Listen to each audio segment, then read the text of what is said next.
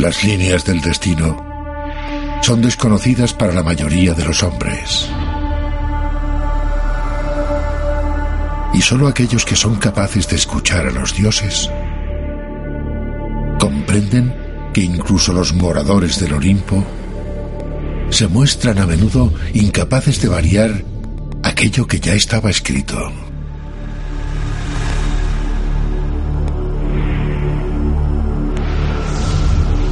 Pero en ocasiones, algunos mortales desafían a los eternos queriendo variar su destino.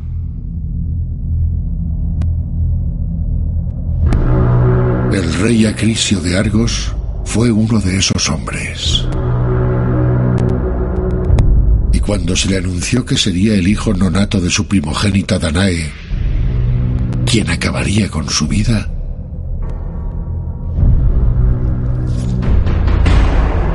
de cambiar el futuro, evitando que ese niño llegara al mundo.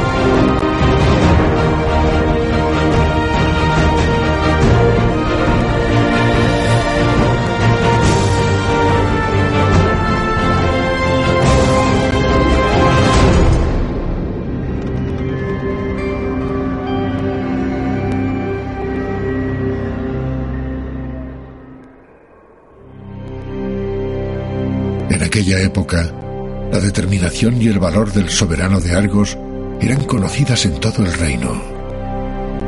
Y sin embargo, Acrisio no fue capaz de ordenar el asesinato de su propia hija. Aunque consciente de que debía actuar si quería cambiar el terrible destino que le había sido profetizado, decidió que su hija fuera recluida bajo tierra, para que nadie pudiera jamás tener contacto con ella.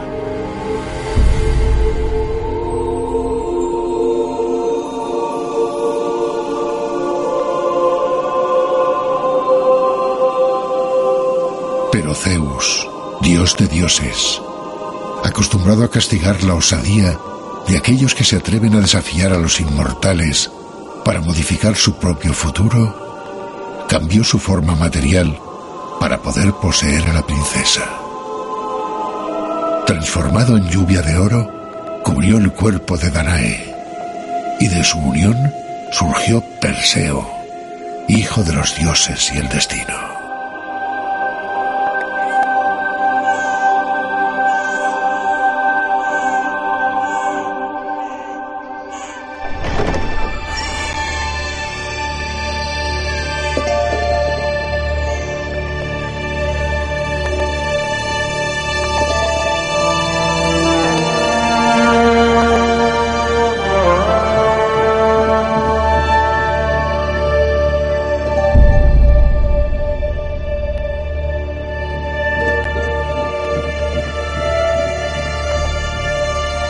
Hubo llegado al mundo Perseo, los hombres del rey le apartaron sin piedad de los brazos de su madre.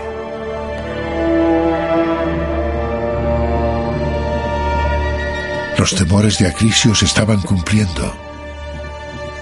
Y aunque la idea de acabar con la sangre de su sangre le consumía por dentro, el feroz miedo a la muerte que estaba creciendo en él le hizo ordenar que Danae y Perseo fueran arrojados al mar dentro de un arcón de madera.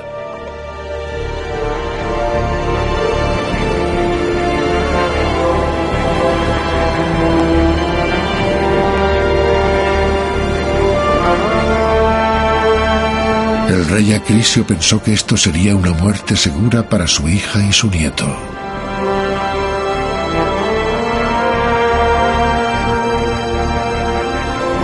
Fue así.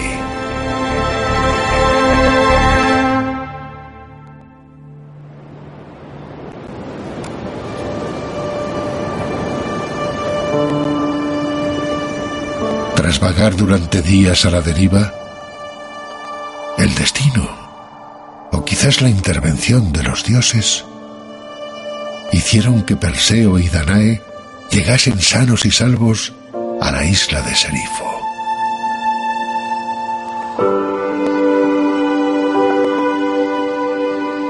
Fueron encontrados por Dictis, hermano de Polidectes, soberano de aquel pobre y pequeño reino.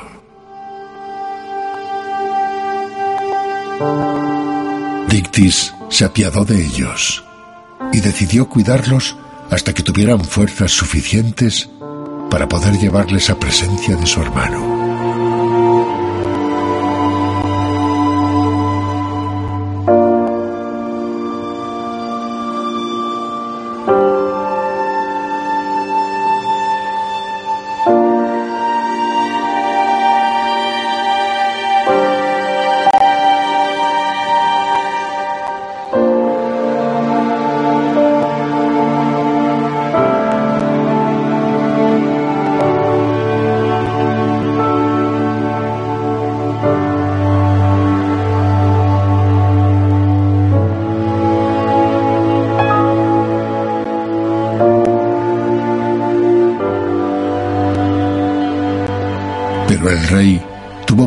Noticia de la llegada de la princesa y se dirigió a casa de Dictis, donde una sola mirada bastó para que quedase prendado de ella.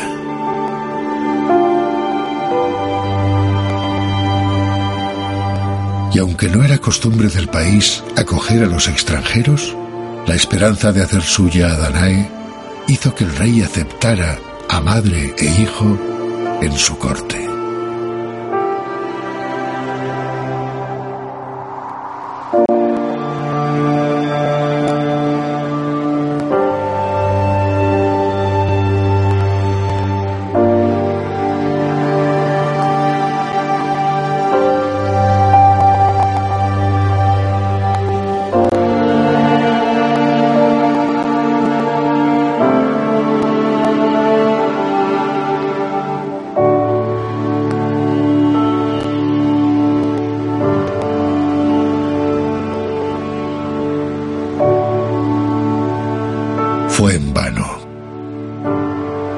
Princesa rechazó una y otra vez las propuestas de matrimonio del rey. Pero Polidectes nunca perdería la esperanza.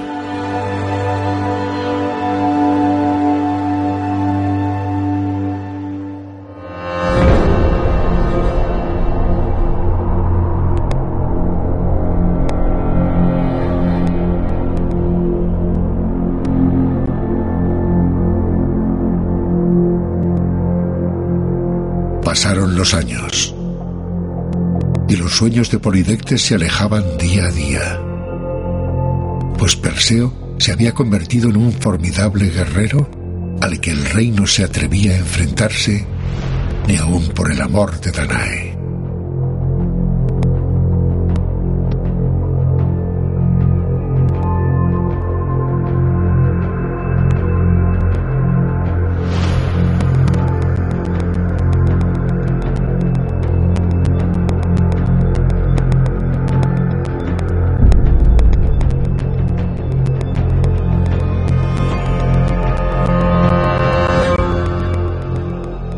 Desesperado, Polidectes tramó un plan para apartar a Perseo de su madre y tomarla de una forma u otra.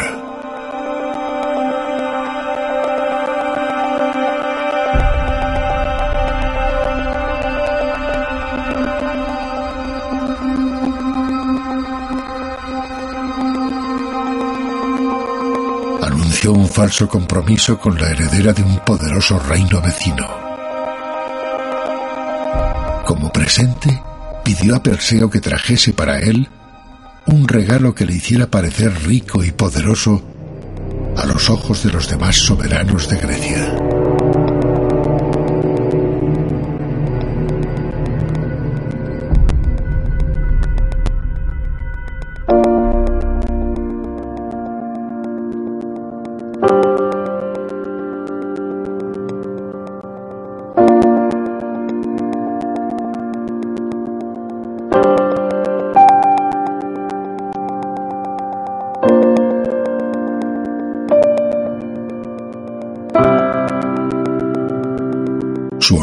Príncipe hizo que Perseo no se pudiese negar. Y el orgullo y la imprudencia propias de la juventud le hicieron prometer lo imposible. La cabeza de la temible gorgona Medusa, el ser cuya mirada convertía en piedra a quien la contemplara.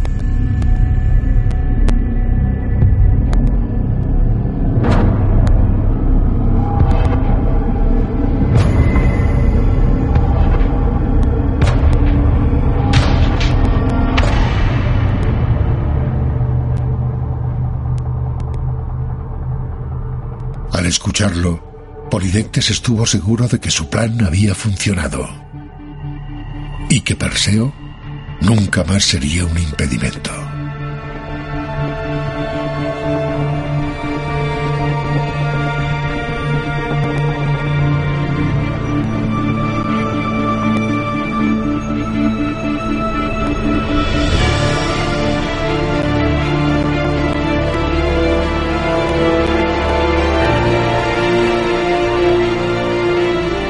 Ignoraba que se encontraba ante el hijo de Zeus, soberano de los habitantes del Olimpo. Y con la ayuda de los dioses, Perseo comenzó su aventura.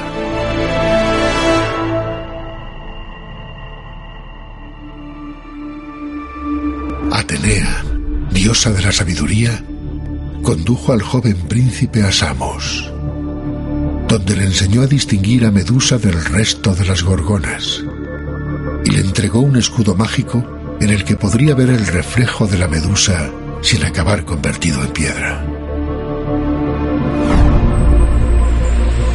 Hermes, dios mensajero, le obsequió con la hoz mágica, la única arma capaz de sesgar el cuello de la Medusa.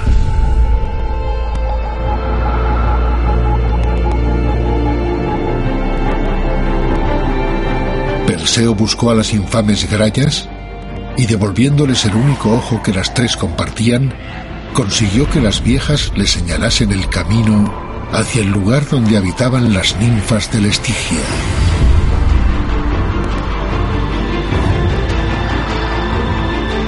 que custodiaban un zurrón mágico en el que guardar la cabeza de la medusa, unas sandalias voladoras y el yelmo de Hades, que hacía invisible a aquel que lo portara.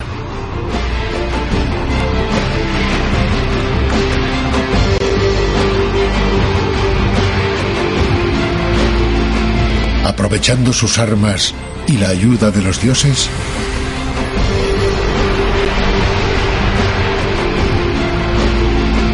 sorprendió dormidas a las gorgonas y acabó con la medusa.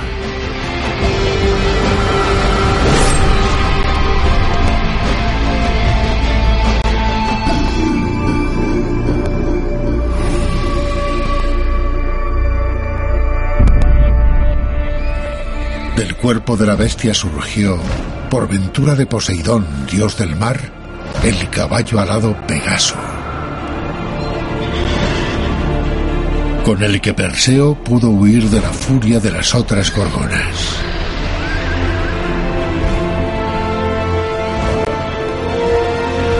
Convertido en un héroe legendario, Perseo puso rumbo a Serifo.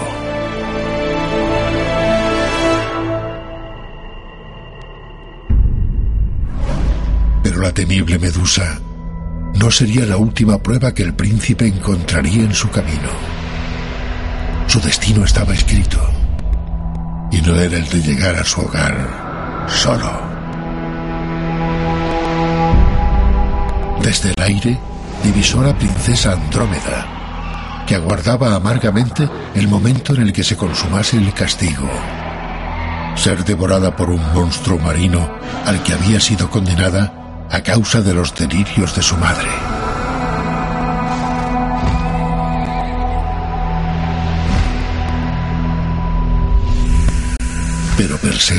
Utilizó la cabeza de la medusa para convertir a la bestia en piedra.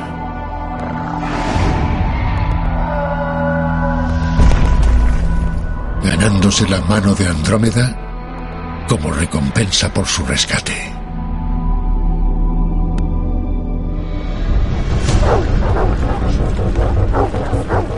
Pero mientras todo esto sucedía, el plan de Polidectes se estaba consumando.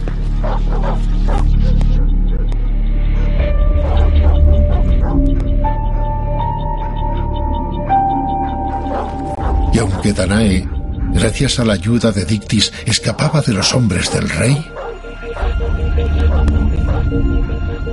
el cerco se estaba estrechando.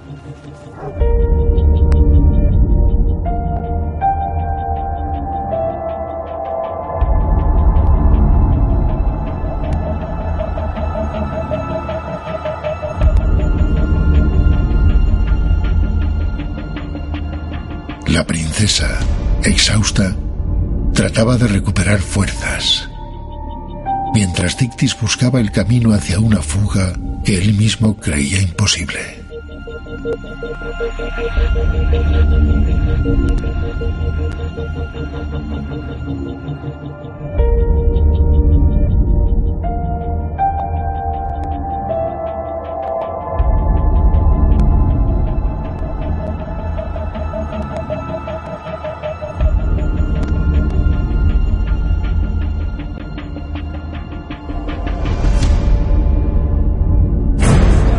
No se equivocaba. Los hombres del rey cayeron sobre él, y Polidectes hacía por fin suya a Danae.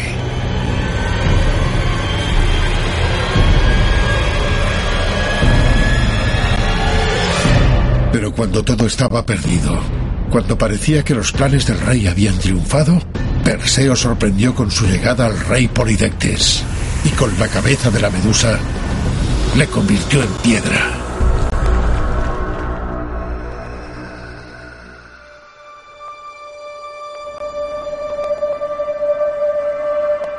La muerte del caudillo devolvió la cordura al reino. Y con el apoyo de Perseo, Dictis alcanzó el trono.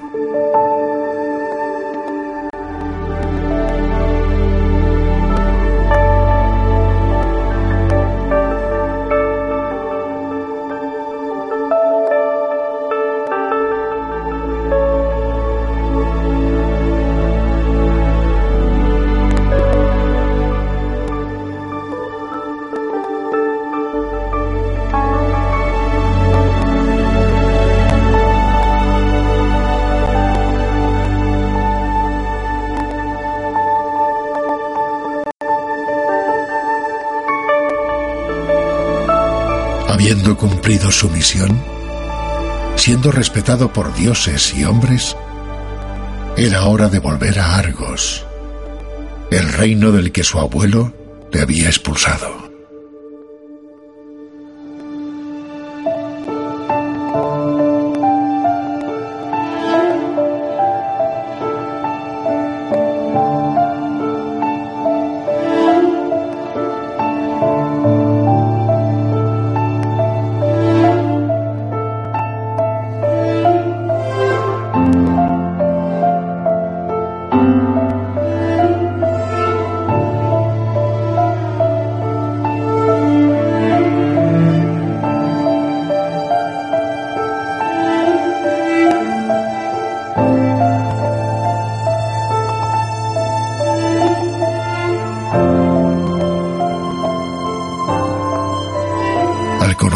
noticia del regreso de su nieto, el rey Acrisio huyó a la ciudad de Larisa, en un último intento de evitar la profecía del oráculo.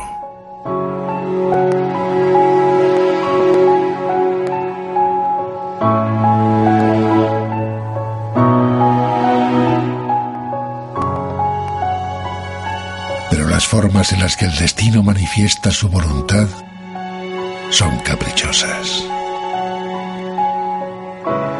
No fue la venganza ni las ansias de poder lo que hizo que la muerte cayera inexorable sobre Acrisio,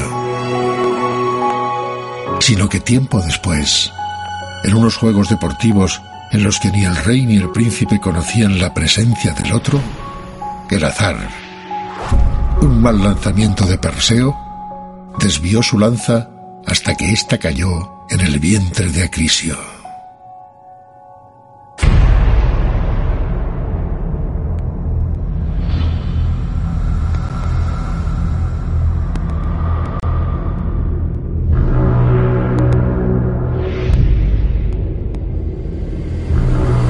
El círculo de la profecía enseñando una vez más a los mortales que luchar contra lo que está escrito no es sino una huida inútil contra el inevitable paso del tiempo.